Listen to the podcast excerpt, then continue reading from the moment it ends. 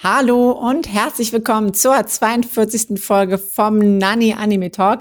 Mit dabei wieder der wunderbare Wirt. Und der einzigartige Jolina. Uh. Ja, wir haben wieder viele Anime gesehen. Ähm, heute geht's unter anderem um Jujutsu Kaisen, es geht um Love of Kill, es geht um Jobless Reincarnation und du hast auch, glaube ich, ein paar Anime Ja, mitgebracht, ne? Ein paar Netflix-Anime, Kotaro Lives Alone, Terme Rome Nove. ja, so ist wirklich der Titel. Ja. Viele äh. äh, ja, tatsächlich. Und äh, wir haben auch zwar, du hast, glaube ich, Ranking of Kings zu Ende geguckt, vielleicht verlieren wir darüber noch ein, zwei Worte. Und ich habe My Dress Up Darling zu Ende geguckt. Mhm. Ähm, ein sehr herzerwärmender Anime.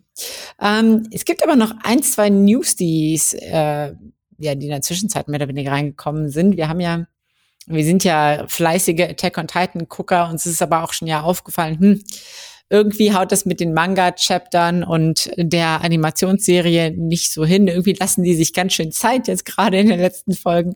Und ja, es ist quasi confirmed. Die DVD-Box, die auch rauskommt, die geht auch nur bis ähm, zum Kapitel 130 des Mangas. Das heißt, da muss noch irgendwas kommen. Wir wissen noch nicht genau, was es wird, ob es noch eine Staffel wird, ob es Filme oder ein Film wird. Aber irgendwas wird da wahrscheinlich noch kommen. Äh, Attack on Titan Shippuden. Schieb- Was, was heißt das? Das ist äh, so der Running Gag in der Anime-Manga-Welt, weil die Fortsetzung von Naruto, also nachdem er dann halt den Timeskip hat, hieß dann Shippuden. Mhm. Und das ist ja wie bei Dragon Ball. Na, Dragon Ball, nachdem Son Goku seinen Timeskip hat, war dann Dragon Ball Z oder Dragon Ball Z. Mhm. Und bei One Piece sagen da alle so, ja, äh, One Piece wird auch niemals enden, weil nach One Piece kommt dann One Piece Shippuden. Ah, okay. Okay. Und äh, bei Attack on Titan, ja. Nee, ähm, es gibt kein Shippuden, aber die brauchen definitiv noch mal mindestens zwölf Folgen, würde ich Mhm. mal behaupten. Oder ein paar Filme. Ja. Okay. Ja, und dann kam noch eine, eine etwas enttäuschende Nachricht. Es war, gab ja viele Ankündigungen zur Anime.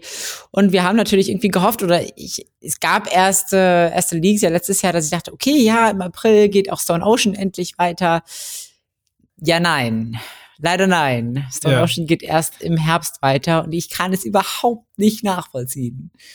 Es ist krass, weil nach Golden Wind haben sie ja echt ein paar Jahre gebraucht. Also ich weiß gerade gar nicht, wann es zu Ende war, aber ich glaube, es sind ein, zwei Jahre gewesen, bis dann die nächste Staffel jetzt mit Stone Ocean angekündigt wurde. Und dann sind es auch nur zwölf Folgen gewesen, weil wenn man bedenkt, wie viele Folgen Diamond is Unbreakable hat oder äh, hier Golden Wind, die Schlag auf Schlag kamen, haben sie sich bei Stone Ocean jetzt hier ganz schön viel Zeit gelassen und ähm, es werden bestimmt auch nur wieder zwölf Folgen sein. Also die, der erste Teil der Staffel, behaupte ich jetzt mal, waren ja auch nur zwölf Folgen.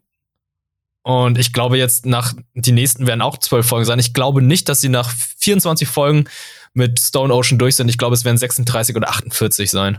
Oh, krass, okay. Also wird das, das hätte ich nicht gedacht, dass es sich dann doch noch, doch noch so viel, so, so viele Folgen hinstrecken wird, sage ich mal. Aber das ist natürlich dann, ich weiß nicht, ob es daran liegt, dass es noch nicht fertig animiert ist oder welche Begründung es dafür gibt, weil ich dachte eigentlich, okay, eigentlich ist es, ist es good to go und die hätten das vielleicht sogar schon irgendwie durchanimiert, aber ich weiß nicht, warum Hm. man, warum zur Hölle sollte man das so hinstrecken und alle Leute damit total abfacken. so. Ich, ich glaube tatsächlich, dass da irgendwie wenig das Studio dran schuld ist, sondern es sind jetzt alles nur Vermutungen, die ich jetzt aufstelle. Es ist unter anderem, glaube ich, Netflix. Hm. Weil Netflix dann auch diese gewisse Exklusivität hat, dass erst die Staffel auf Netflix läuft und dann auf allen anderen Sachen. Also das ist ja auch ganz neu für uns. Mhm. Aber ja, ähm, ich bin gespannt. Aber es gibt noch andere gute Jojo-Neuigkeiten. Hier, ähm, Gott, Stardust Crusaders ist ja jetzt in Deutschland erschienen, oder der erscheint bald.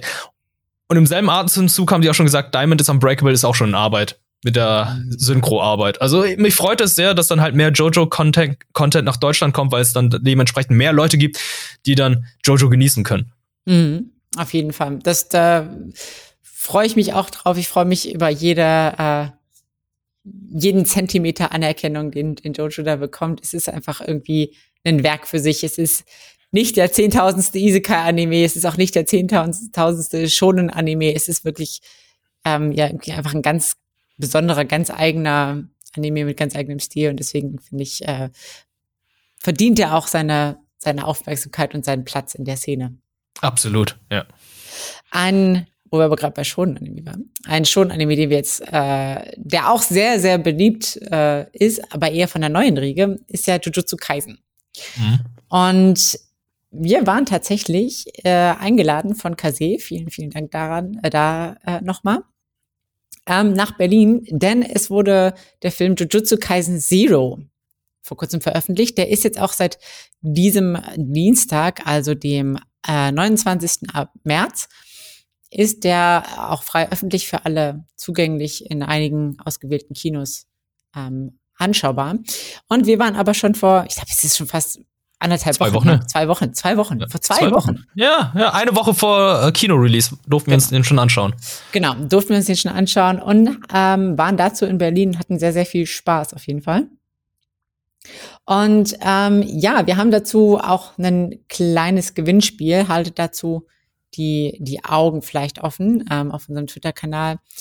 Ähm, dazu kommt quasi noch ein kleines Announcement.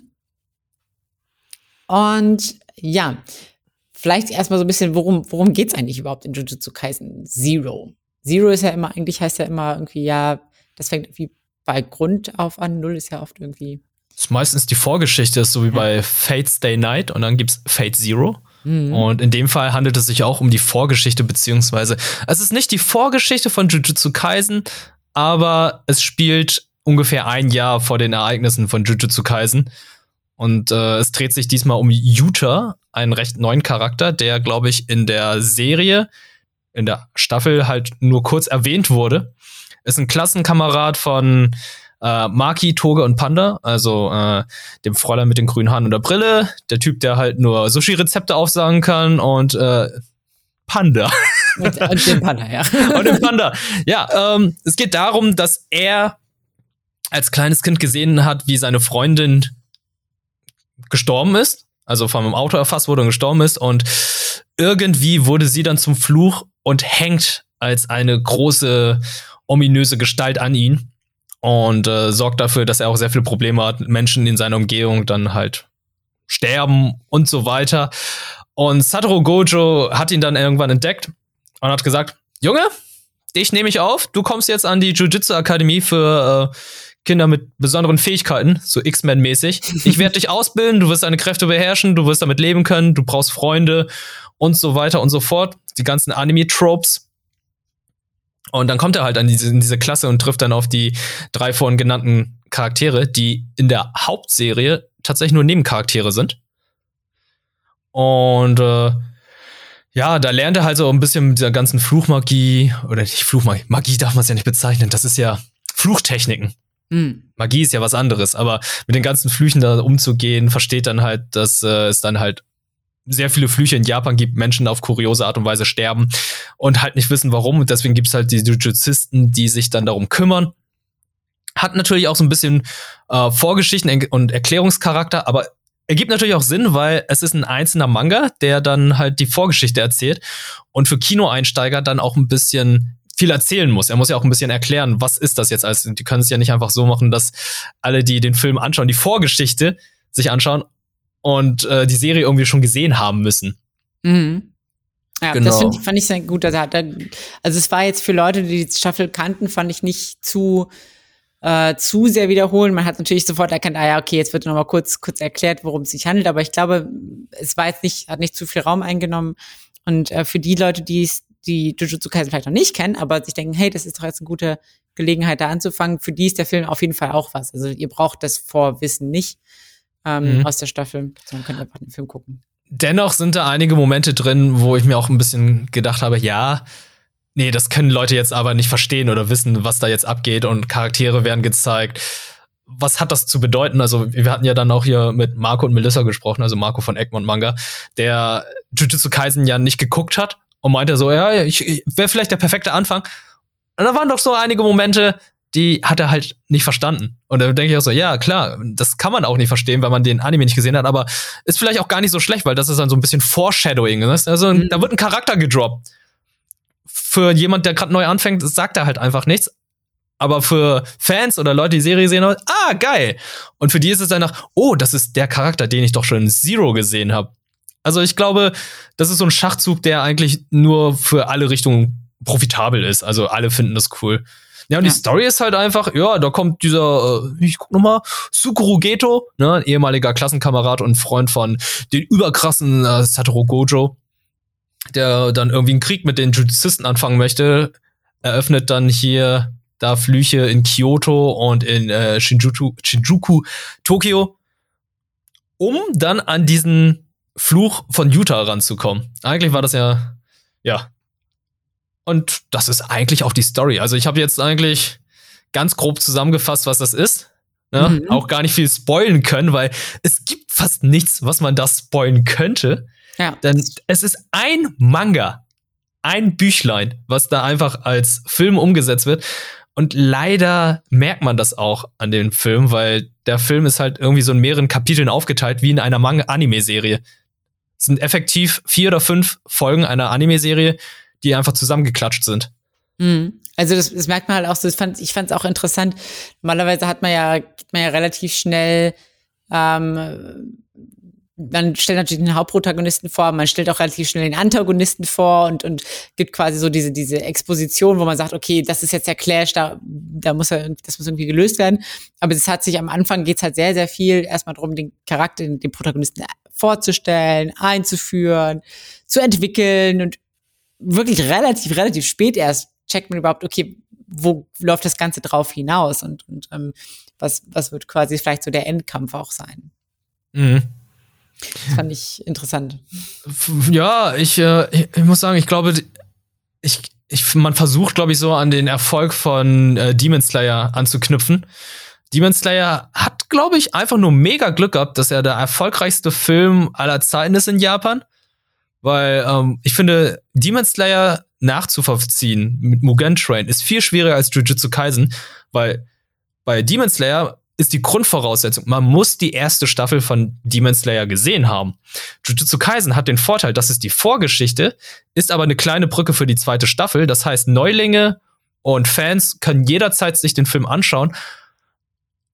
Aber irgendwie kam mir dafür ein bisschen zu kurz vor. Und die Kämpfe und Animationen, die waren zwar gut, aber ich würde jetzt nicht sagen, dass sie so überragend sind, dass äh, sie besser sind als der Anime, weil es ist, es ist ein Fluch und Segen von Mappa, dass die Serie einfach so gut animiert ist, dass da solche hohen Standards gesetzt wurden, dass der Film einfach so aussieht, ja, es ist eigentlich eine Serie. Mhm. Auf, auf, auf jeden Fall. Also, was halt auch, was ich so ein bisschen schade fand, ist halt, ähm, gerade der Hauptcharakter, der arbeitet halt viel mit so Energieattacken, sage ich jetzt mal. Also so, weißt du, so, wie das oft irgendwie in so schon Anime ist, wie sowas wie ein Kamehameha, Gekidama und so weiter, so, Energieattacken, wo dann halt, da wird halt irgendwie immer dann in Kämpfen nicht so viel dargestellt. Da wird dann quasi der, man sieht so, boah, der, der Bildschirm wird hell und alles wird irgendwie hell und irgendwas passiert. Man weiß aber nicht so richtig was. Und da finde ich tatsächlich so Hand-to-Hand-Combat ähm, total, also sehr viel reizvoller, weil man da sieht irgendwie, was passiert, da sieht man die Technik so ein bisschen, man hat das ähm, in Jujutsu Kaisen Zero ja auch teilweise gesehen für ein paar Sekunden. Aber mhm. es war wirklich sehr, sehr wenig. Und da fand ich ähm, im Vergleich zum Beispiel gerade den, den Kampf von ähm, Yuji und Todo gegen Hanami in der ersten Staffel mit dem, mit dem, wo sie geklappt haben und immer wieder getauscht haben, das hatte einfach so viel mehr Raffinesse. Das war so viel, so viel cooler, fand ich, als, als ähm, muss ich leider sagen, als der Kampf jetzt in, in Jujutsu Kaisen Zero. Aber ähm, dennoch, dennoch insgesamt irgendwie, äh, ja, sehenswert, finde ich so. Es ist sehenswert. Also für Fans ist das wirklich, äh, es ist ein sehr schöner Appetizer für die zweite Staffel, die leider erst 2023 kommt. Für Neulinge finde ich, es ist ein netter Film, aber ich glaube auch nicht so ein überragender, weil um, der geht da, glaube ich, an einigen Stellen zu schnell voran und an einigen Stellen zu langsam, weil das wirklich so ein Fanservice-Kapitel ist, sozusagen. Ja. Deswegen, für mich wirkt halt nicht so ganz rund. Ja. Ich finde, ich finde, was ich so ein bisschen interessant finde, wir haben ähm, in der ersten Staffel von Jujutsu Kaisen haben wir ja von Satoru Gojo, also dem, dem hier overpowered Super Husband Nummer eins quasi, mhm. ähm, haben wir ja nicht, noch nicht so sonderlich viel gesehen in Action. Man hat immer mal so ganz kurze Sequenzen gehabt, wo er gezeigt hat, okay, er ist, er ist ein ziemlich krasser Motherfucker. Mhm. Ähm, aber das war in Jujutsu Kaisen Zero, finde ich, häufiger. Ich finde, er hat in Jujutsu Kaisen Zero mehr gekämpft in dem Film oder mehr von sich gezeigt als in der gesamten ersten Staffel. ich glaube, für, für, für Satoru Gojo-Fans ist das deswegen, könnte das vielleicht doch mal so ein Anreiz sein, äh, Zero zu sehen. Ja, das stimmt. Ein bisschen mehr von ihm sehen auf jeden Fall. Der wirkt da auf jeden Fall sehr viel präsenter als in der ersten Staffel. Aber ja, ja, aber für mich auch noch ganz wichtig, schreibt gerne hier auf, äh, auf Twitter unter diesem Video, warum Satoru Gojo so ein beliebter Charakter ist. Also für mich wirkt er halt einfach, oh, er ist ein cooler Typ, der ist lustig, das gefällt mir, er ist stark. Aber was macht ihn so zum Husbando Number One? Was macht ihn zum krassesten Typen Number One? Sind es seine hübschen Augen? Ist es seine Attitüde? Ist es seine Kraft? Ich, ähm, ich würde es gerne mal wissen, weil er ist ja bei weiblichen Zuschauern sehr, sehr beliebt. Hm. Ja. Ja. Ähm, ja, nicht, gut, nicht bei mir, ich bin halt auch, glaube ich, die falsche Ansprechpartnerin, aber. Ja, ja, also. Ja, also ich finde auch cool, so keine Frage. Hat halt, die, finde ich sympathisch, so mit dieser lockeren Attitude, aber ja, ich finde es auch spannend, irgendwie nochmal nachzuvollziehen, okay, was, was macht Satoru Gojo so beliebt? Vielleicht habt ihr da ein paar äh, Meinungen zu. Denn ich möchte so sein wie er. Ach, darum geht's. Darum Nein. geht's. Ah, verstehe, verstehe. Das ist, das ist eigentlich, das ist total der, der Five-Plan, so, weißt du, Beziehungssuche, du, du versuchst gar nicht irgendwie auf Dating-Apps, sondern du versuchst einfach zu sein wie irgendwelche Anime-Husbandos. Oh Gott, um Himmels Willen. Ich glaube, das wäre so, das wäre das Schlechteste und Dümmste, was ich je machen könnte. Wahrscheinlich. Das schon. ist ungefähr so, als würden Frauen sagen, ja, ich versuche so zu sein wie Anime-Waifus die sind einfach nahezu perfekt geschrieben. Ja. Kein Mensch ist so. Und das gleiche gilt, glaube ich, auch für Anime-Husbandos. Die sind nahezu perfekt geschrieben. Das ist das, was sich Frauen wünschen. Das ist das, was sich Männer wünschen. Mhm. Aber was wünschen sich Männer mit Dress Up Darling? Was wünschen sich Männer? Oh mein Gott, was eine Überleitung. Oh mein Gott. Genial. Sie wünschen sich eigentlich einfach nur eine unterstützende, positive, liebevolle Frau, die einen, die Hals über Kopf in einen verliebt ist, glaube ich. Und mhm. Mhm. könnte ich mir vorstellen. Also, mein Dress Up Darling, ich hab's, ich hab's zu Ende gesehen, es ist einfach total wholesome. Es ist einfach, ich weiß nicht, ich find's einfach schön. Es ist einfach eine richtig, richtig schöne Liebesgeschichte. Ähm, sie ist natürlich Top-Tier-Waifu, keine Frage, so durch, durch, durch ihren Charakter und so weiter. Ähm, sie bringt ähm, den Hauptcharakter immer wieder auch quasi so ein bisschen, zieht ihn so ein bisschen raus. Er ist ja so ein sehr zurückgezogener Mensch und so, so introvertiert und sie zeigt ihm einfach irgendwie die schönen, die schönen Seiten der Welt. Sie zeigt ihm die schönen Seiten davon, auch zusammen auf dieses Sommerfest zu gehen und ähm, das, was er quasi die ganzen Jahre über so verpasst hat und ähm, zeigt ihm einfach, hey, die Welt ist groß und schön und es gibt vieles zu entdecken und es macht Spaß und ähm, das ist im Prinzip der Anime. Okay. ähm, ist jetzt die erste Staffel vorbei, das heißt, es wird wahrscheinlich noch eine Staffel kommen? Ja, also es ist. Das heißt, die sind immer noch nicht zusammen. Es ist schon wieder einer dieser Manga-Anime, wo die irgendwie 130 Folgen brauchen, um sich gegenseitig die Gefühle zu gestehen und nochmal 200 Folgen brauchen, damit die Serie zu Ende geht. Ja. Oh. Nein, naja, naja, ich weiß nicht. Also, ich sag mal so. Ähm, ich weiß nicht, ob ich zu sehr spoilere, aber es wird ja schon relativ deutlich, dass, dass Marin sich, sich verliebt hat in ihn und ähm, sie ist da, glaube ich, mittlerweile, oder auch zum Ende der ersten Staffel ist sie da relativ klar mit ihren Gefühlen. Mhm. Ähm, jetzt geht es nur noch darum, dass er das so versteht. Verdammt, ja, sag es ihm doch einfach. Hat sie. Oh, jetzt wird's spannend. Ja. Okay, nicht erzählen, nicht aber erzählen. dann, dann wird's für mich ja jetzt interessant, ja, wie ja. er dann reagiert hat. Natürlich auch an alle anderen Zuschauer dann. Mhm. Für mich ist es kein Spoiler, für mich macht es jetzt äh, den Anime natürlich erstmal interessant, weil ja. das Problem bei solchen Romanzen ist es halt, dass die zwei Paare, oder nicht die zwei Paare, das Paar sich gegenseitig die Gefühle nicht eingesteht und nie sagt, was Sache ist. Ja. Das ist ich, für mich das Ranma-Phänomen ich glaube, ich glaube, das wird, ich hoffe, oder ich hoffe, ich hoffe für My Dress Up Darling, dass ähm, das relativ schnell passiert, weil der Anime wird ganz sicher auch funktionieren, wenn man sie einfach als schönes Paar darstellt. So, das, das, das wird, würde okay. auch funktionieren, bin ich mir relativ sicher. Es geht nicht nur, es muss nicht immer nur um dieses Vor- und Zurückgehen, sondern man kann auch einfach mal eine schöne Paarbeziehung darstellen. So, warum, warum gibt's das noch nicht? Warum, warum geht's immer nur um dieses Vor und Zurück? So, keine Ahnung. Ich überlege gerade, gibt es, gibt es irgendwie ein Anime, so ein Romance-Ding? Ist, ist, die, ist Romance vorbei, sobald man sich gegenseitig die Gefühle eingestanden hat? Nein, Oder eigentlich gesteht? nicht. Finde ich Ja. nicht. Aber das versucht jeder Anime dann irgendwie gerade zu erklären. Das Ja. so, äh, Objective Complete ist halt so, sobald beide wissen, was Sache ist, vorher ist alles immer spannend. Ich Ja. überlege gerade ganz doll, wo es ein paar gibt, wo die Romance noch vorhanden ist und äh, es trotzdem spannend ist. Fällt dir schnell in der schnell was ein? Ich guck gerade Nee, meine. Ma Manga da. Nee, es geht immer nur darum, dass es, es irgendwie ein Paar gibt, das versucht dann zueinander zu kommen. Ja, das, das stimmt. Ja, es ist, ist irgendwie ein bisschen schade, weil, also klar, die Honeymoon-Phase ist natürlich aufregend. Die fühlt sich auch aufregend an und ist das so, ne? Aber Ja. auch, auch als Paar gibt es ja durchaus Challenges. Nur wenn man jetzt zusammen ist, heißt es ja nicht, dass alles gleich immer super läuft und ähm, auch da gibt's ja Challenges, die man darstellen kann. Auch da gibt's ein Vor und Zurück und Mhm. äh, Hochs und Tiefs, die man darstellen kann und wie man die überwindet und so. Äh, Finde ich auch mega spannend. Könnte man auch mal darstellen. Ich glaube, das gibt es alles auch. Mhm.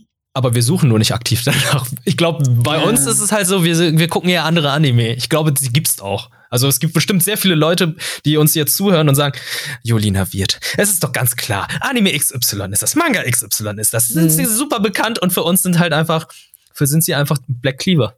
Äh, Black Clover. Black Clover, ja, haben wir einfach Ja. nicht gesehen. Einfach nicht gesehen. Also wenn ihr, wenn ihr richtig schöne Relationship-Anime kennt, die ähm, könnt ihr, könnt ihr die gerne uns natürlich auch äh, mitteilen. And it's Hentai. And it's Hentai, nein. nein ähm, Fände ich, fänd ich schön auch mal einfach, wo es um so Beziehungen geht. Ich weiß zum Beispiel, bei Horimiya geht so ein bisschen in diese Richtung. Die sind, ich weiß nicht genau, ich habe Horimiya nicht zu Ende gesehen, aber die sind relativ schnell auch schon auf so einer Relationship-Ebene. Mhm. Ähm, das kenne ich auf jeden Fall, aber ansonsten fällt mir gerade auch nichts ein. Ich glaube, Citrus geht, aber das ist auch noch mal so ein bisschen komplizierter. Das ist ein, ähm, Yuri-Anime, aber ist egal. Aber so, äh, ja, aber selbst Yuri und Boys Love Dinger.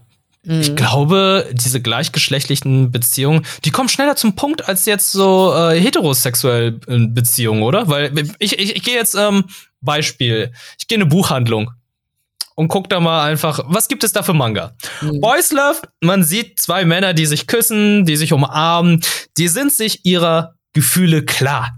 Mhm. Das stimmt. Da- Du hast recht. Das, da, da passiert, da passiert viel mehr, so auf, also auf, auf Verhaltensebene Ja. passiert da viel schneller, viel früher, was habe ich das Gefühl.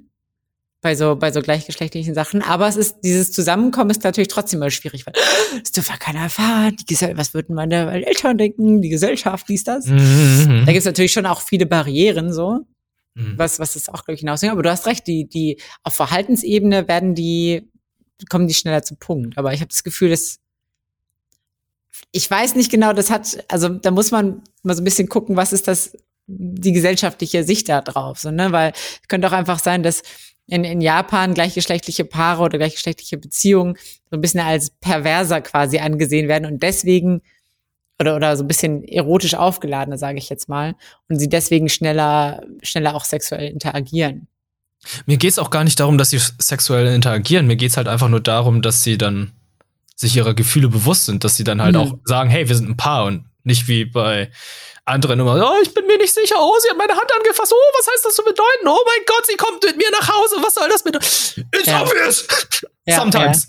Ja, ja, stimmt, du hast recht. Du hast recht. Ja, gibt's wahrscheinlich auch so und solche. Aber ja. es- ja. Wie gesagt, äh, schreibt es uns gerne. Ich bin da mal gespannt.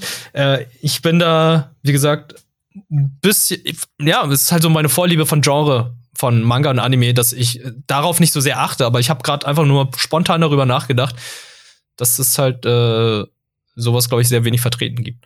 Ja, und naja, viele von uns sind ja auch noch alleine, leben alleine, so wie Kotaro. Oh, gut gemacht, Jolina, aber Kotaro ist vier Jahre alt. Unlucky. Ja, Kotaro Lives Alone, eine Anime-Netflix-Serie mit zehn Folgen von Studio Leiden oder Leiden. Ich hoffe, es heißt Leiden und nicht Leiden. Und dann meine ich so, ja, das klingt so wie im deutschen Leiden, so Schmerz und nein. Aber ähm, ja, Kotaro ist vier Jahre alt, lebt alleine in einer Wohnung und ich kann, ich habe immer die ersten vier Folgen gesehen. Ich fand den Zeichenstil einfach interessant, weil der einfach ein bisschen merkwürdig aussieht. Er hat so große Katzenaugen, einen riesen Kopf und hatte so eine Frisur gehabt wie ich, als ich vier war. Deswegen dachte ich so, okay, schau mal rein. Äh, und es ist recht melancholisch, traurig und witzig, denn er wohnte alleine und äh, seine Nachbarn begrüßte alle, die sind alle super nett zu ihm, weil er halt alleine wohnt, haben Mitleid mit ihm.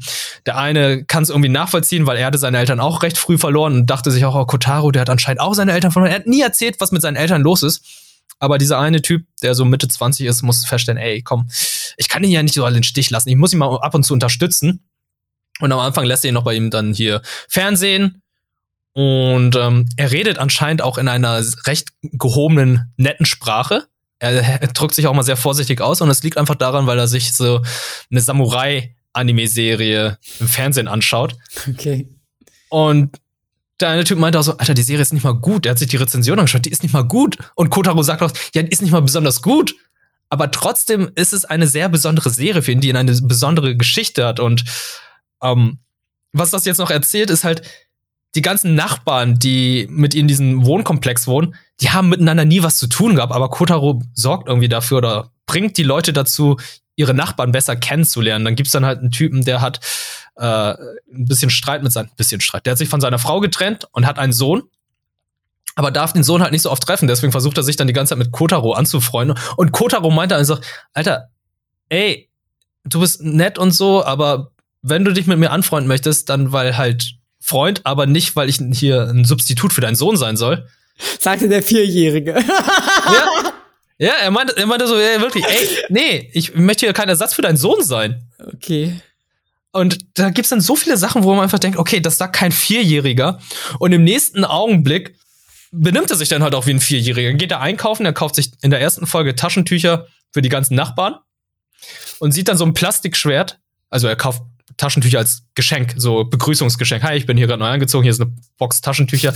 Und dann sieht er einfach an der Kasse so ein Plastikschwert und meinte so, ich brauche es. Ich muss es kaufen. Nicht, dass dann hier ich überfallen werde, dann kann ich ja mich wehren und so weiter. Ich denke so, ja, das ist die Logik eines Vierjährigen. Mhm.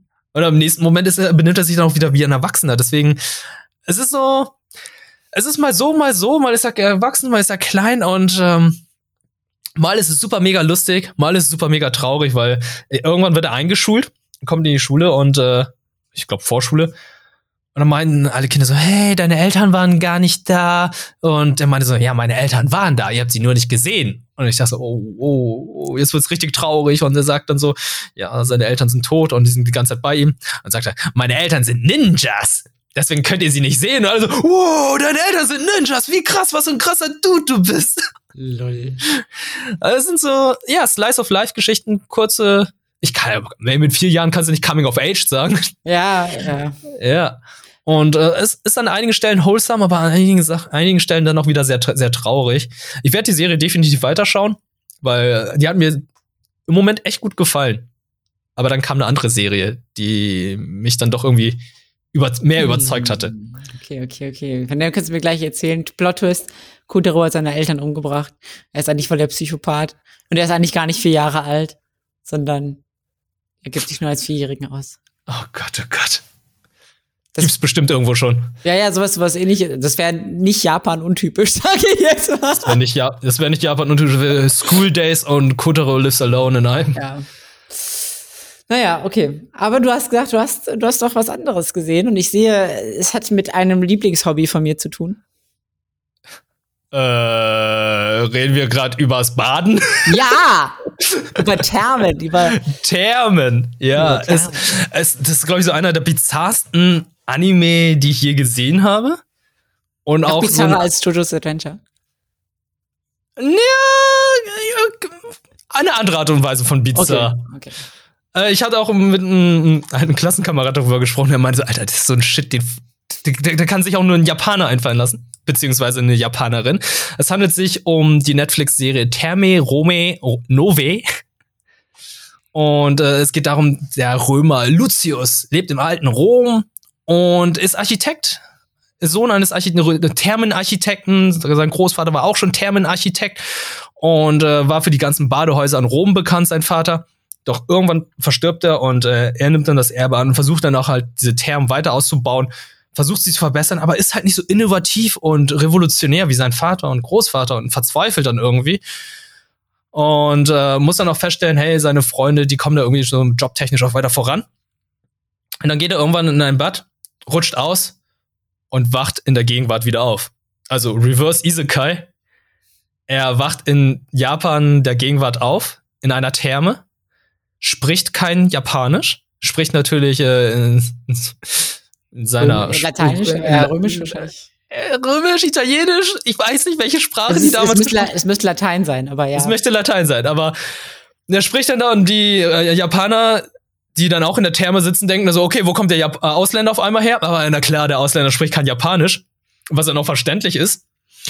Und äh, die sind dann auch ganz nett zu ihm und der guckt sich an und so, was, wo, wo bin ich hier aufgewacht? Was sind das hier für Plattnasen? Was ist das für ein Volk? Und ja, sind das alles Sklaven?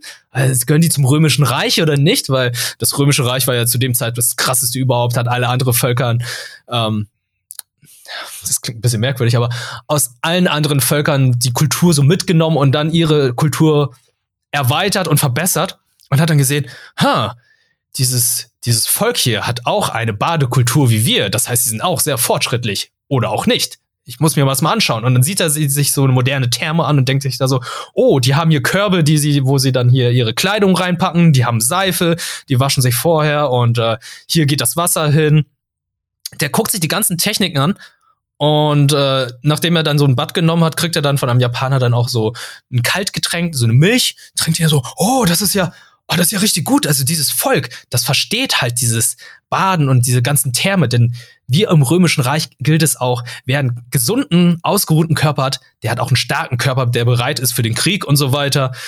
Und äh, die sind richtig fortschrittlich, aber es wirkt alles so wie bei uns. Sind sie jetzt fortschrittlicher, sind sie nicht fortschrittlicher? Und dann rutscht er aus und kommt dann wieder in seiner Gegenwart auf in seiner Vergangenheit, also in, im alten Rom, und dachte so, habe ich das nur geträumt oder nicht? Und dann stellt sich heraus, diese Milchflasche hat er immer noch in der Hand gehabt. Und dann hat er verstanden, okay, das war kein Traum. Er ist jetzt irgendwie durch ein Wurmloch in dieser Gegenwart aufgewacht und hat dann diese ganzen Sachen, die er dann aus der Vergangenheit, aus der Zukunft, aus den äh, gegenwärtigen Japan gesehen hat, dann auch mit in die Vergangenheit genommen und baut sie dann auch nach und nach um und revolutioniert sozusagen damit die Thermen im alten Rom. Und das geht dann in jeder Folge so. Also er, er hat keinen Weg gefunden, wie er dann halt in die Gegenwart kommt, sondern es passiert halt irgendwie. Mhm. Es, er ist dann plötzlich einfach da und dann sieht er irgendwann, oh, diese Badehäuser gibt's auch in kleinerer Form. Die haben ein Badezimmer und oder öffentliche Bäder, die dann öffentliche offene Thermen sind, wo sie dann im Freien sind und versucht da irgendwie so die ganzen Sachen zu finden oder entdeckt die Sachen, wo er dafür denkt, okay, das erleichtert das Leben ja sowas von einfach. Dieses Volk, wie kann es sein, das fortschrittlicher ist als das römische Reich? Die machen alles viel besser. Äh, er hat sich so richtig klein und erbärmlich gefühlt. Und äh, das ist irgendwie schon sehr witzig, weil es gibt ja, es gibt dieses Meme, was zeigt dir einen Zeitreisenden, beziehungsweise jemand aus der Vergangenheit, um seinen Kopf einfach so wegzublasen?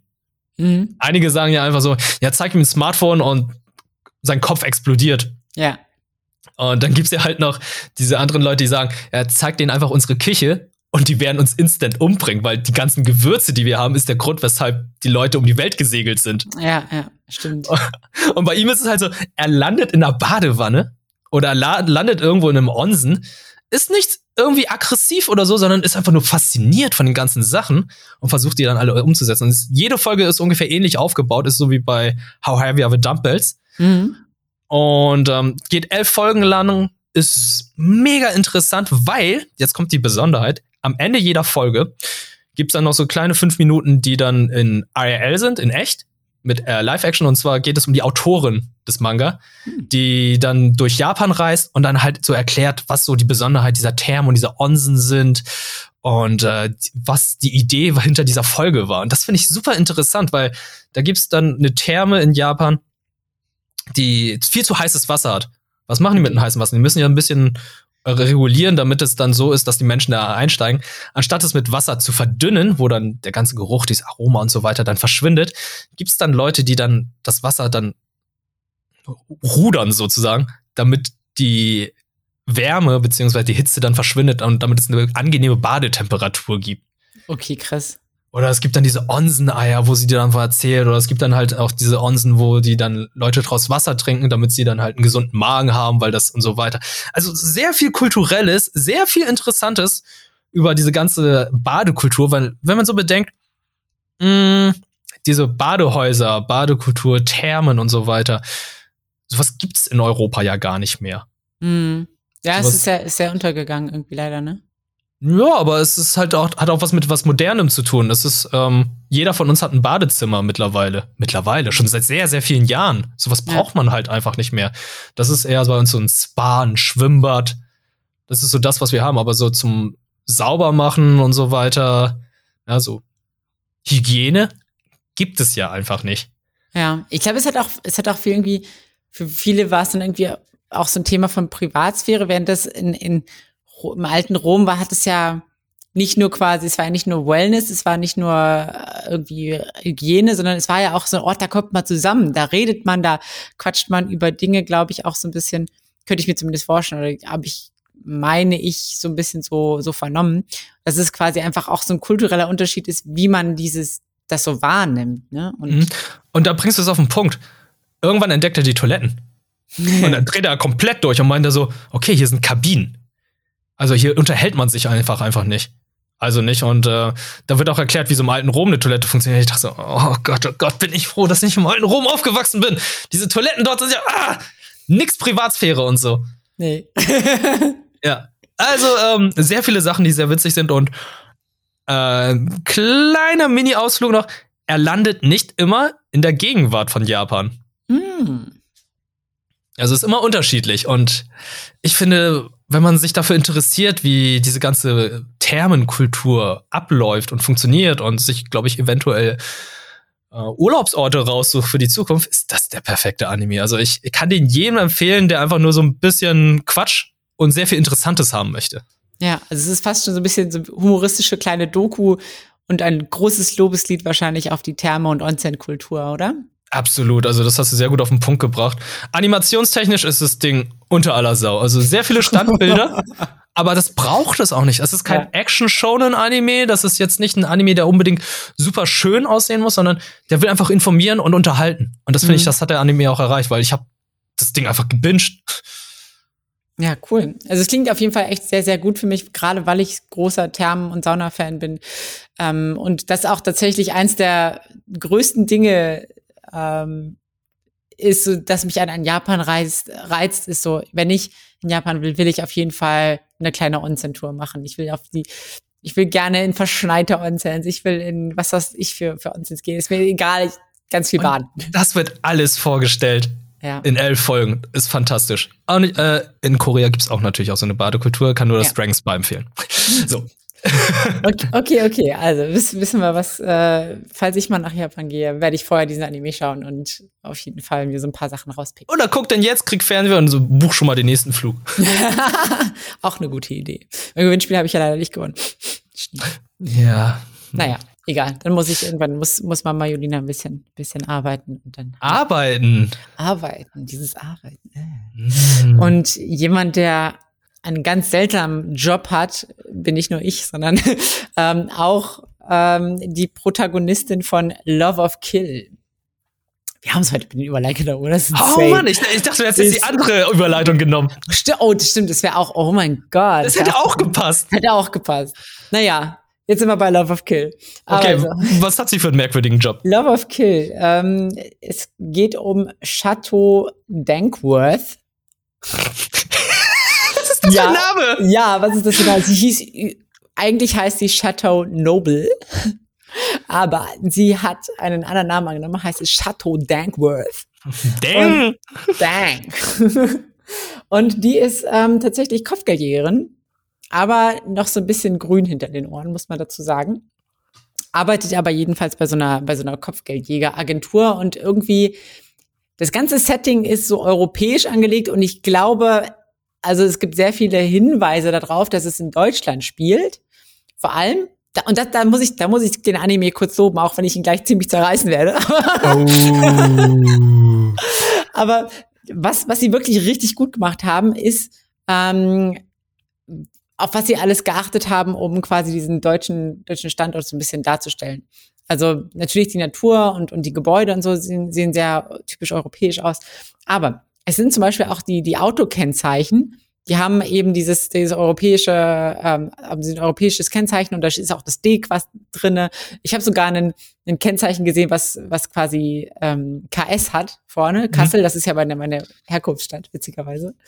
Ähm, und in der, in der letzten Folge, die ich jetzt gesehen habe, also in der vierten, ähm, da war, ähm, haben sie einen, einen Reisepass gezeigt. Und der Reisepass, den haben sie auch aufgeklappt. Und es ist wirklich eins zu eins ist das wirklich ein deutscher Reisepass, den sie da so, da so dargestellt haben und wirklich richtig, richtig gut dargestellt haben. Und das fand ich, das fand ich impressive. So, da dachte ich so, okay, da hat jemand, da hat jemand recherchiert. Ähm, aber vielleicht noch mal kurz zur Story. Also unsere Chateau, die so ein bisschen, ähm, die so ein bisschen grün hinter den Ohren ist im Kopfgeldjäger-Business, die wird tatsächlich bei einem ihrer Jobs von einem Auftragsmörder, nämlich Riang Ha Song, also einem vom Namen her Koreaner? einem Koreaner, mhm. wird sie überwältigt. Und äh, er setzt sich quasi, macht sie quasi kampfunfähig und ähm, aber statt sie umzubringen, sagt er, ey, ich will ein Date mit dir. Sie ist nämlich, sie ist nämlich äh, eine, eine junge, hübsche, blonde Frau. Mhm, also Mr. und Mrs. Smith. Genau, Mr. und Mrs. Smith. Ähm, und er, es gibt auch so eine, so eine Szene, wo er sie so ganz eng umarmt und überwältigt so ein bisschen und sagt so, ah ja, habe ich mir gedacht. Sie ist nämlich, sie ist nämlich die einzige Person, die für ihn nicht stinkt. Alle anderen Leute stinken irgendwie für ihn, aber sie nicht. Ähm, sie ist halt eher so von der stillen Sorte. Und wir erfahren noch später, dass das irgendwie schon seit der Kindheit so ist. Und sie weist diesen Riang Ha irgendwie wiederholt ab. Er drängt sich immer wieder auf, er ist immer wieder da und es geht dann sogar, also er stalkt sie wirklich regelrecht. Er drängt sich immer wieder auf, aber sie, ja, so, ne? Okay. Lässt das auch irgendwie so machen. Und es geht dann sogar so weit, dass er quasi die Kopfgeld, also die Ziele, die sie hat für ihren Job, die tötet er bereits und stellt sie quasi im Gegenzug oder im, ja, im Austausch für Dates mit ihr, ihr zur Verfügung. Richtiger Simp. Richtiger Simp, macht, macht sogar ihre Arbeit für sie. Boah. Ähm, ja, das wird alles so ein bisschen schwierig, als dann quasi die Vergangenheit von Song, der war früher mal ähm, irgendwie in so einer Gang oder so, mehr oder weniger, oder in so einer Organisation. Ähm, die hat er aber verraten und da gibt's noch böses Blut und die haben es jetzt natürlich, weil sie sehen, dass er diese enge Verbindung zu der Fräulein Chateau hat, ähm, Chateau Dankworth, ähm, wollen es ihr natürlich irgendwie, oder sie, ist sie halt eine, eine günstige Zielscheibe. Ja, ähm, ich glaube, sie soll eigentlich ein bisschen, also sie wird eigentlich erst als so cooler, tougher Charakter ähm, etabliert oder, oder vorgestellt, aber in den ersten vier Episoden, ich glaube, in, von, von den ersten vier Episoden ist sie in drei Episoden so eine richtige Damsel in Distress. Das heißt, sie wird eigentlich relativ schnell von den, von den Gegnern überwältigt, ist dann ge gefangen und, und der äh, Riang Ha muss sie retten kommen. Das heißt, du kaufst ihr einfach gar nicht ab, dass sie eine Kopfgeldjägerin ist. Nein, null Prozent. So ah. überhaupt gar nicht. Es, wow. Es ist halt so richtig, das wirkt halt total unauthentisch. So, und dann, dann ist es noch so der Riang Ha-Song, der, der sie ja so gerne daten möchte. Ähm, der wird halt als so richtig cooler und, und, und Kerl so dargestellt, aber wenn er bei ihr ist, ist er halt eher dieser, dieser. Ist das der stille, introvertierte Typ? Nee, nee, nee, das nicht, aber er ist eher so, also er hat auch diese, diese Kitsune-Augen quasi, so dieses, dieses. Diese Fuchsaugen. Diese Fuchsaugen so ein bisschen. Und, und er ist so, er ist so ein bisschen so verschmitzt und, und immer so, oh, das ist ja schade, dass du mich jetzt nicht äh, mit dir daten lässt. Ach man, sei doch nicht so gemein. Und oh, du kannst ja auch mal ruhig Danke sagen. Das ist so. neckisch. Ja, so ein bisschen neckisch. Und das ist halt so, das ist halt so fucking unauthentisch. Und es ist halt, das ist halt das ganze Problem von dem Anime, ist so, die, die haben da das Gefühl, also eigentlich ist das Setting, dieses düstere, also sie ist halt auch ein Waisenkind und da gibt es eine düstere Vergangenheit und, und ähm, es gibt auch immer wieder so, so Sequenzen, die so eher so ein bisschen so ernst, düster, agentenmäßig werden. Und dann kommen halt diese Interaktionen zwischen denen, die so total Romance-Comedy-mäßig sind, was halt einfach total clasht. Also es gibt Anime, die das auch hinkriegen, aber Love of Kill kriegt es nicht hin. Es wirkt einfach total weird. So, mhm. es wirkt irgendwie unpassend, die auch, auch, dass sie einfach nur, also sie ist auch so ein unglaublich flacher Charakter. Also es gibt, klar, es gibt auch weibliche Charaktere, die können, die sind still und, und sagen nicht viel und haben trotzdem irgendwie charakterliche Tiefe. Aber sie ist entweder, ist sie still, ähm, sie wurde gerade K.O. geschlagen oder ähm, sie ist genervt von ihm. So, es gibt genau diese drei Modi. Oh Gott. Das ist der schlimmste Charakter aller Zeiten. Ja, es ist, es ist einfach horrible. Es tut mir, es tut mir furchtbar leid. Also vom, vom Animationen und so weiter, ich glaube, die haben sich da schon, schon viel Mühe gegeben, aber die Charaktere sind so unglaublich flach und, und aussagelos. Äh, zumindest das, was ich irgendwie von den ersten vier Folgen irgendwie so mitbekommen habe. Ich weiß nicht, vielleicht wird das später noch alle, also klar, es gibt auch eine Background-Story, aber ihr Verhalten ist halt einfach ist halt einfach irgendwie blöd und langweilig. Ich muss nicht ganz einfach so sagen. Und ähm, ja, was ich auch total weird finde, es gibt, also sie ist ja bei so einer, sie ist ja Kopfgeldjägerin und sie ist bei so einer Agentur. Mhm. Und da gibt's einen Mitarbeiter, den Jim. Ich weiß nicht warum, aber er hat einfach keinen Mund. Die haben ihm einfach keinen Mund, also sie haben einfach keinen Mund gezeichnet. Jetzt muss er, ich das mal googeln. Erzähl mal wer.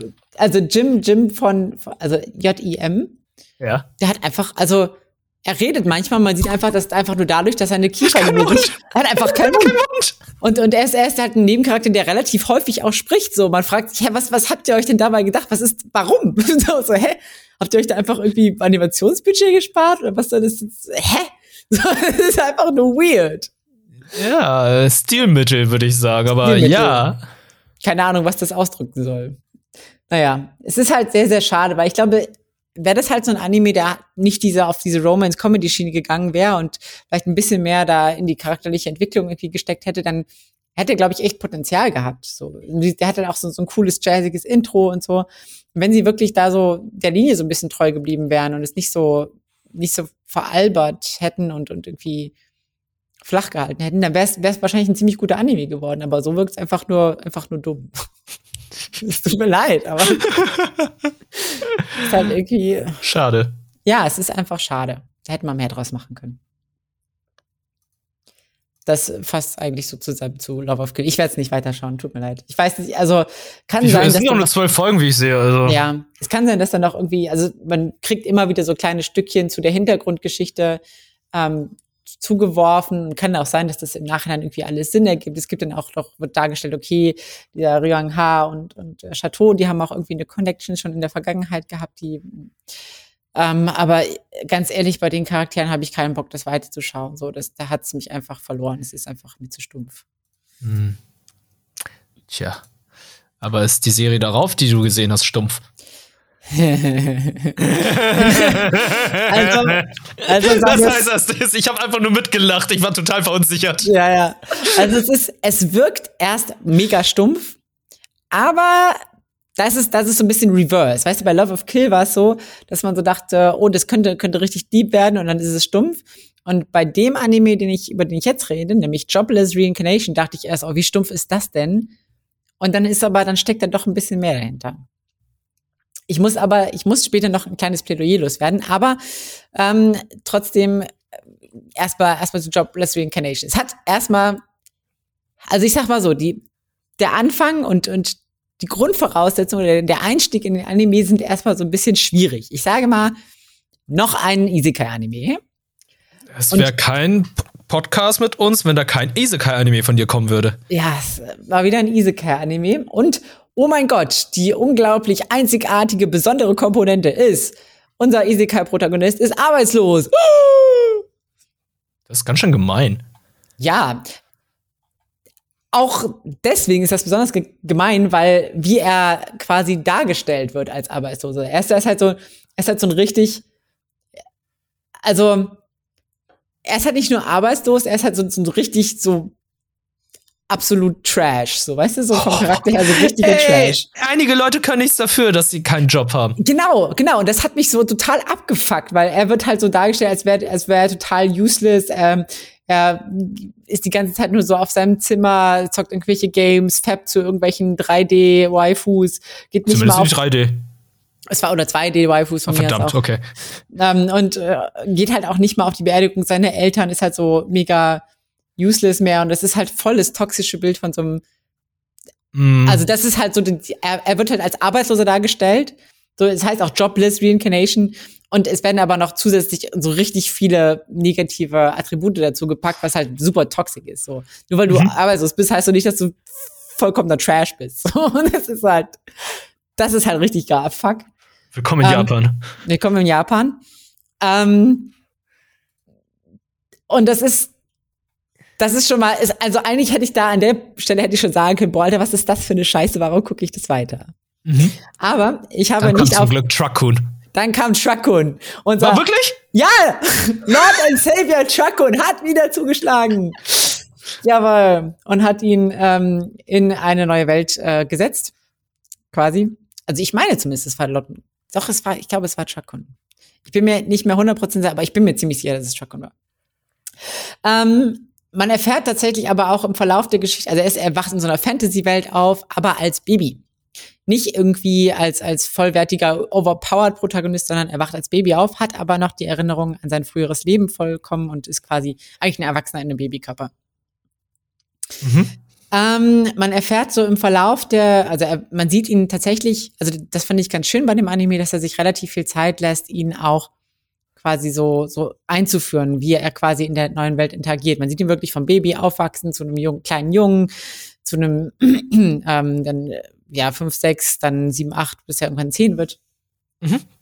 Ähm, und dafür nimmt er sich wirklich so schön vier, fünf Episoden Zeit. Und das finde ich, fand ich sehr schön, weil man dadurch sehr gut in dieser ähm, Fantasy-Welt ankommt. Das ist natürlich, die, also das ist klassische Fantasy-Welt mit Elfen und, und, und Magie und äh, alles drum und dran. So, ne? Und Katzenmädchen. auch Katzenmädchen, auch Katzenmädchen dabei. Und es wird auch kein Hehl daraus gemacht, dass die ein super Objekt, äh, sexualisiertes Objekt für Fetische sind. Mhm. Äh, Ach, das wird, das, also, ja, naja, da komme ich gleich Mhm. darauf zu sprechen. Ähm, ja, man erfährt aber jedenfalls im, im Verlauf der Geschichte auch so ein bisschen, warum er so zu dem geworden ist, was er ist. Er hat halt irgendwie Mobbing-Erfahrungen gehabt, hat irgendwie dadurch äh, soziale Ängste entwickelt.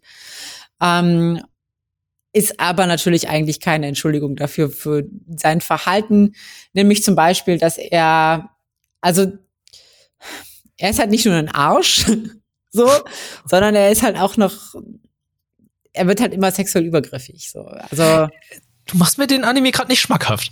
ja, also weißt du, er klaut halt schon als kleines Kind, klaut er irgendwie so die Unterwäsche von der Bediensteten, guckt den irgendwie so beim, beim Selbstbefriedigen zu und so weiter, so Sachen. Ähm, Okay. es geht in dem Anime aber, also er versucht tatsächlich aber diesen Neuanfang in der Welt auch für sich zu nutzen und diesmal irgendwie so ein besseres Leben zu führen, sich so ein bisschen seine Ängste zu überwinden, aber auch als, als Charakter irgendwie so ein bisschen zu wachsen.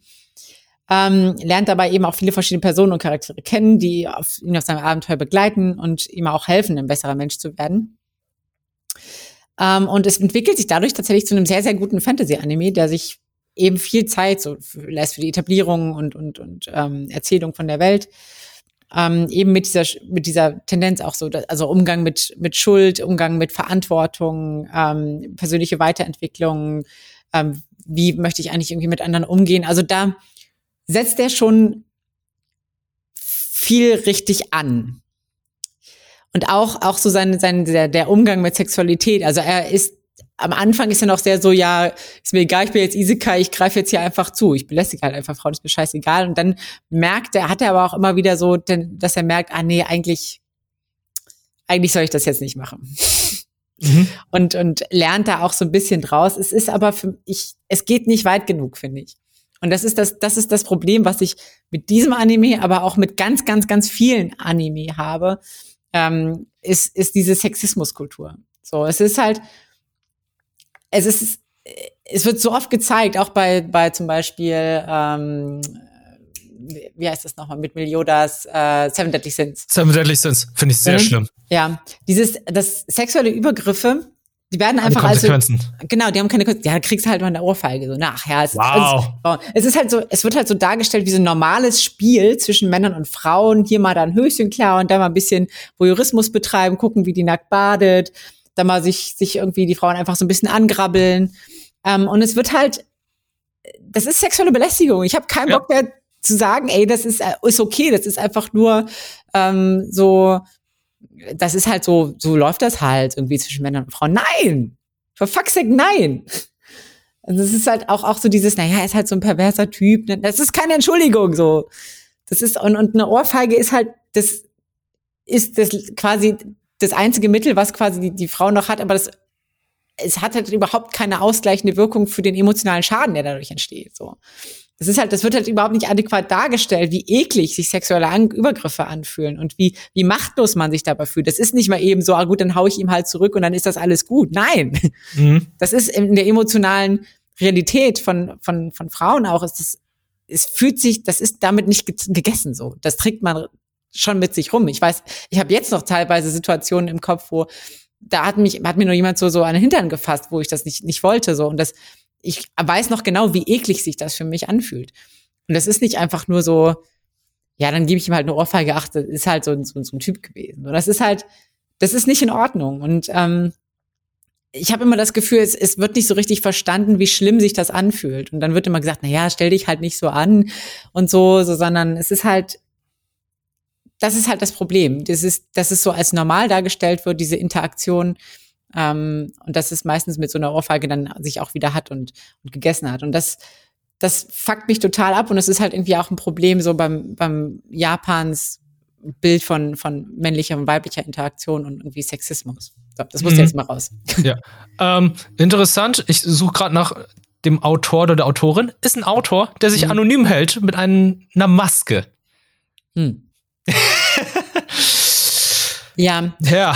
Die Sache, die Sache ist, wie gesagt, die Sache ist die, also es ist halt, das ist halt nicht nur ein Problem bei Dropless Reincarnation, es ist halt ein Problem irgendwie bei vielen, bei vielen Anime. Ist definitiv so und äh, finde ich halt auch nicht gut und ich finde es aber auch wichtig, dass es mal einfach gesagt wird. Ja. Auch von einer Frau. Es hilft ja nicht, wenn ich es nur sage, sondern dass du auch es mal sagst. Hm. Es ist halt, also ich glaube, viele haben halt einfach verstehen nicht so richtig, wie sich das emotional anfühlt. So, was das, also es ist halt nicht nur, es ist nicht nur ein Ärgernis, es geht halt tiefer. So, ja. wenn man sowas erlebt. Ähm, trotzdem, trotzdem, dass eine problematische Darstellung ist, ist der Anime an sich eigentlich ziemlich gut. Und ich werde ihn, also ich habe jetzt, glaube ich, 18 oder 19 Folgen geschaut und ich werde ihn auch weiterschauen, weil ich wissen will, okay, vielleicht also es werden schon Ansätze davon gezeigt, dass er da so ein bisschen, so ein bisschen merkt, hey, das ist irgendwie nicht so richtig, so sollte es nicht sein. Und ich, mhm. ich will glauben, ich will hoffen, dass es im Verlauf des Anime noch, noch bewusster reflektiert wird, dieser Umgang mit Frauen, dass nochmal gezeigt wird, nein, das ist nicht in Ordnung. So. Das will ich hoffen. Deswegen will ich es weiterschauen. Aber es ist auch, es ist auch sehr unterhaltsam und es ist ein sehr guter, guter Anime und äh, sind ja noch fünf Folgen. Du kannst es äh, wahrscheinlich nächste Folge kurz nochmal anreißen und sagen, hat ja. er daraus gelernt? Ist er vielleicht dann noch ein besserer Mensch geworden? Oder ist dann bleibt er halt weiterhin ein perverses Arschloch? Ja, genau das. Aber was ist denn jetzt das Ziel in der Serie? Also, er ja, wächst ja so auf, weil, weil ich überlege gerade, das Interessante ist ja, sowas ähnliches gab es ja auch mit äh, Tanja wie Evil.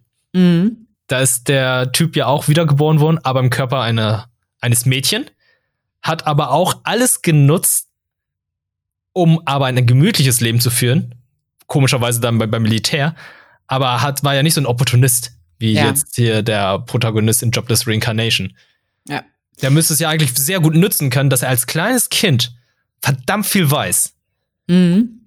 Also er ist tatsächlich sehr, sehr begabt, was, ähm, was Magie angeht. Aber es ist halt, also was körperliche Sachen angeht, nicht so, aber er ist begabt, was Magie angeht, aber er ist halt nicht overpowered, so, also zumindest am Anfang des Anime noch nicht so richtig. Und er nutzt es jetzt auch nicht, um irgendwelche technischen Fortschritte oder so zu machen. Er lernt halt einfach nur sehr schnell, sage ich jetzt mal so, weil er, weil er weiß quasi, okay, hey, ich ähm, lerne, kann jetzt hier Magie lernen und wenn ich das irgendwie, also er hat so ein bisschen so ein Meta-Wissen quasi, was er immer so versucht aus seinen Spielen, aus seinen Dating-Sims und so, oder auch was er bei den Spielen, die er sonst so gespielt hat, versucht er quasi so zu übertragen und hat dadurch gleich so, so ein kleines Meta-Wissen, was, was ihm hilft, einfach schneller zu lernen. Aber es ist jetzt nicht so, als würde er krass da draußen Vorteil schlagen, muss man sagen. Mhm. Ähm, ja, was, worauf läuft es hinaus? Ich habe ehrlich gesagt keine Ahnung so richtig. Es, ist, es gab halt so ein, es gab halt irgendwann im Verlauf des Anime gab es halt so eine große Calamity und er wurde an einen komplett anderen Ort teleportiert. Mhm. Und man weiß noch nicht so richtig, okay, was, was ist da jetzt passiert? Wer sind die Protagonisten dahinter? Man ist sehr, man ist sehr so auf so einer kleinen Ebene. Also es gibt anscheinend irgendwie auch noch so eine höhere Ebene. Es gibt irgendwelche götterähnlichen Entitäten und so. Und aber er, er ist noch sehr auf dieser, dieser menschlichen Ebene, er lebt da seine, seine Stories und Geschichten und merkt darüber immer wieder, oh, ich muss viel an mir arbeiten. Ich habe irgendwie, bin irgendwie teilweise sehr verblendet und ähm, muss das überdenken. Okay. Ich finde es gerade interessant, weil ich habe gerade kurz einen Wikipedia-Artikel offen für die mhm. Serie oder für den Manga und dann gibt es hier äh, den Unterpunkt Darstellung sexualisierter Inhalte. Mhm. Äh, Ashiro Kakashi äh, lobte die Serie für ihre Darstellung sexualisierte Inhalte und beschrieb, dass die Bestätigung der Vulgarität, Vul Vulgarität der, der Reiz der Serie ausmachte. Dabei vergleicht er Mushoku Tensei mit anderen Werken und kommt zum Schluss, dass in vielen anderen Geschichten die Thematik reduziert oder als Fanservice eingebaut wird, um die Leserschaft zu fesseln, während Sex in Ryujin na Punkt, Punkt, Punkt als selbstverständlich und nicht verherrlicht dargestellt wird. Mhm. Dabei zeige äh, Tensei keine Verschönung, sondern greift reelle Situationen, die sie in der menschlichen Geschichte vorkommen, auf. Das, das stimmt. Also ich glaube, ich weiß, worauf er hinaus wird. Also es ist zum Beispiel so, dass das, ähm, er wird ja als Baby geboren und die, das elterliche Paar, die haben halt relativ häufig Sex so. Mhm. Und das wird halt auch irgendwie dargestellt und, und ähm, also ganz einfach nämlichen Sex und so, ne? Also es geht mhm. jetzt nicht wieder in diese komische Rapey-Richtung, sondern die haben ähm, einfach Sex. Die haben einfach Sex und die haben Spaß dabei und es gibt auch diese Bedienstete, die die auch irgendwie ein sexuelles Bedürfnis hat und ähm, das wird nicht so, ja, es, es stimmt schon, es wird mehr als Normalität quasi so ein bisschen, so ein bisschen dargestellt, auch wenn es ja, ich, finde das dann trotzdem ein bisschen merkwürdig, also, dass dann sagen, ja, okay, ja, die haben Sex, ja, ist normal, okay, ja, cool. Aber dann den kleinen Jungen so als kleinen vulgären Jungen darzustellen, der dann andere Leute anfasst, belästigt und äh, andere Sachen macht, finde ich gerade ein bisschen schwierig. Ja. Finde ich, äh, ich finde jetzt sagen, dass, äh, okay, die sexuelle Darstellung ist da vollkommen in Ordnung und wird nicht dazu genutzt, um Fanservice zu betreiben. Ich habe irgendwie trotzdem das Gefühl, dass in dem Fall immer noch Sexualität als Fanservice genutzt wird. Ja, also schon. Also nicht Sexualität, aber beziehungsweise Sex. Ja, ja, ja schon. Also es ist auf jeden Fall, also es ist, es ist ein sehr, sehr häufiges Thema tatsächlich auch mhm. ähm, in, der, in der Serie. Es wird immer wieder Thema auch. Hm, mir es ist noch nicht, es ist noch nicht genug reflektiert, finde ich. So, es ist. Hm. Naja, vielleicht ist das ja so mal der Anfang. Ja. Vielleicht so, so auch nicht so perfekt, aber vielleicht ist es ja ein Schritt. Ja. Ja, tatsächlich, was mir gerade, es gibt tatsächlich einen Charakter, der auch gezielt seine Sexualität quasi also es ist, ist eine, eine Frau, die, ich sag mal so, da gibt es eine Szene, wo sie halt einfach quasi mehr oder weniger, sie, sie möchte Informationen sammeln und zu diesem Zwecke startet sie halt einfach ein Gangbang mit irgendwelchen random Männern in der Gasse. okay, und ich hätte nicht gedacht, dass ich es jetzt sage. Interspecies Reviewers ist, glaube ich, das Sex Positivity macht das viel, viel besser. Ja. Sex, Sexualität, Bedürfnisse, alles macht dieser Anime irgendwie richtig. Ja. Weil das einfach sehr offen kommuniziert und dargestellt wird. Auch nicht irgendwie auf eine perverse Art und Weise, sondern es ist auf eine bizarre Art und Weise, weil es halt einfach mit verschiedenen Spezien ist. Man spielt einfach mit der Thematik herum. Aber da ist natürlich auch ein Mensch dabei. Mhm. Wo dann auch diese Bedürfnisse in eine gewisse Art und Weise Sinn ergeben und ja, ich will lieber eine Elfe haben. Die ist zwar 400 Jahre alt, aber die sieht so aus, als wäre sie ja hier Mitte 20 und so ja. weiter. Dass diese Thematik da aufgegriffen wird, wo ich einfach sage, ja, okay, vollkommen in Ordnung und so weiter. Und diese ganzen. Ich hätte nicht gedacht, dass dieser bizarre Anime bis heute für mich dann einfach diese Thematik besser aufnimmt als alles andere. Mhm. Aber man natürlich auch sagen muss, auch bei Interspecies Review gab es ein bisschen sexuelle Übergriffigkeit, gerade gegenüber der Kellnerin zum Beispiel. Mit dem, Das mit dem stimmt. Ei. Mit dem, oh Gott, ja, stimmt. Die, Ja, ja. die mit dem Ei noch, ja. Ja, aber zumindest, zumindest hat es so ein bisschen, das so ein bisschen offener irgendwie thematisiert, finde ich Ja. auch so. ähm, Ja, es ist, also die Sache ist aber die, also es wird, dieser, dieser Gangbang wird nicht so explizit dargestellt, so. Und es wird aber deutlich gemacht, okay, das ist irgendwie einvernehmlich so. Sie macht das nicht, weil sie das muss oder so, sie, sie hat da Bock drauf. So, das ist ihre Art, umzugehen. Und das ist, das ist irgendwie auch okay. Aber ich weiß nicht. Ich weiß nicht, es fühlt sich irgendwie noch, immer noch nicht so, nicht so richtig an. Ja. Aber jetzt Jobless Reincarnation. Wo führt dein Daumen dich hin? Nach oben oder eher nach unten? Weil ich, ich, ich fühle mich gerade sehr gespalten. Ja, es ist halt dieses, also es kommt so ein bisschen drauf an, dieses, wegen diesem ganzen Sexismus-Thema und so, ist es so ein bisschen, äh, eher so in der Mitte. An sich ist der Anime ansonsten vom, vom Plot und, und Character Development ist es eigentlich sehr, sehr, sehr, sehr gut. Man, ja, es ist, also es ist so schräg hoch, sage ich jetzt mal. Schräg hoch, okay. Schräg hoch. Genau. Aber ich finde es gut, dass wir es so behandelt haben, weil da haben wir jetzt auch wirklich die positiven und negativen Aspekte des Mhm. Anime jetzt behandelt. Der ist ja nicht komplett schlecht, wie wir gesehen haben. Nee, und er geht, also er geht auf jeden Fall, also zum Beispiel bei, bei Dings, bei, ähm, ach ja, ich habe bei Meliodas, warte, wie heißt es nochmal? Seven Deadly Sins. Ich muss immer erst seinen Namen sagen, dann fällt mir der Name da wird's halt gar nicht reflektiert. Ja, Da wird deswegen, gar nicht reflektiert. deswegen mag ich den Anime so überhaupt nicht. Ich habe da so, ja, glaube ich, so 10, 12 Folgen gesehen. Und der ist halt einfach dieser überhorny Typ. ja. Und das, Was, ja, und das nee. geht halt, das geht halt heute nicht mehr so. Und es geht nicht heute nicht mehr, weil wir empfindlich sind, sondern es geht heute nicht mehr, weil es für Frauen endlich mal ein bisschen sicherer Ort wird. So. Und ähm, immer noch nicht komplett sicher, aber immerhin so ein bisschen Fortschritt machen wir da. Und Mhm. da muss man sagen, also im Vergleich zu Seven Deadly Sins ist Jobless Reincarnation fortschrittlich. Ja. Es ist aber immer noch nicht da, wo wir hinwollen. Hm. Step by Step, sag ich nur. Step by Step, ja, definitiv. Na gut, das, genau, das war's zu Jobless Reincarnation. Es ist auf jeden Fall, also was er auf jeden Fall ist, ist es unterhaltsam. Das, Ist das kann ich, das kann ich auf jeden Fall Ja. geben. Ich sehe es gerade, gibt's auch Crunchyroll, gibt's auch auf Deutsch. Ja. Ich gebe dir mal eine Chance. Ich werde da mal ein paar Folgen vielleicht mal reinschauen. Ja, also ja, man muss halt echt, das ist halt so das, das Trickige. So, es ist halt erstmal so ein bisschen off-putting und dann muss, wenn man so ein bisschen Zeit rein investiert hat, dann, Mhm. dann geht's. Also genau, ähm, alle Anime, also auch Love of Kill gibt's auch auf Crunchyroll, hatte ich vergessen zu erwähnen. Ah, okay. Sehr, sehr schön. Genau. Damit Und, wären wir äh, auch am Ende für heute, oder? Wir wären's am Ende. Ich kann dir noch kurz sagen, äh, Ranking of Kings habe ich zu Ende geschaut. Hm, ja. Ähm, hat mir echt gut gefallen. Also einer der Überraschungstitel für mich dieses Jahr. Und äh, das Ende, das kann eigentlich so bleiben. Dass es einfach bei den Folgen dann zu Ende geht. Natürlich kann es auch weitergehen. Die haben es sich so das Ende hingebaut, dass man eventuell noch eine zweite Staffel haben könnte.